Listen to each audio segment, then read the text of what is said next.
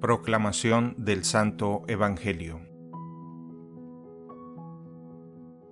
En aquel tiempo Jesús recorría todas las ciudades y los pueblos, enseñando en las sinagogas, predicando el Evangelio del reino y curando toda enfermedad y dolencia. Al ver a las multitudes, se compadecía de ellas porque estaban extenuadas y desamparadas como ovejas sin pastor.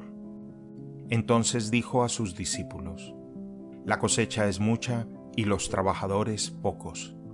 Rueguen, por lo tanto, al dueño de la mies que envíe trabajadores a sus campos.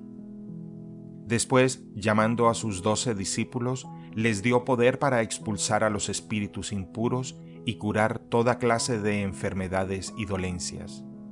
Les dijo, Vayan en busca de las ovejas perdidas de la casa de Israel Vayan y proclamen por el camino que ya se acerca el reino de los cielos.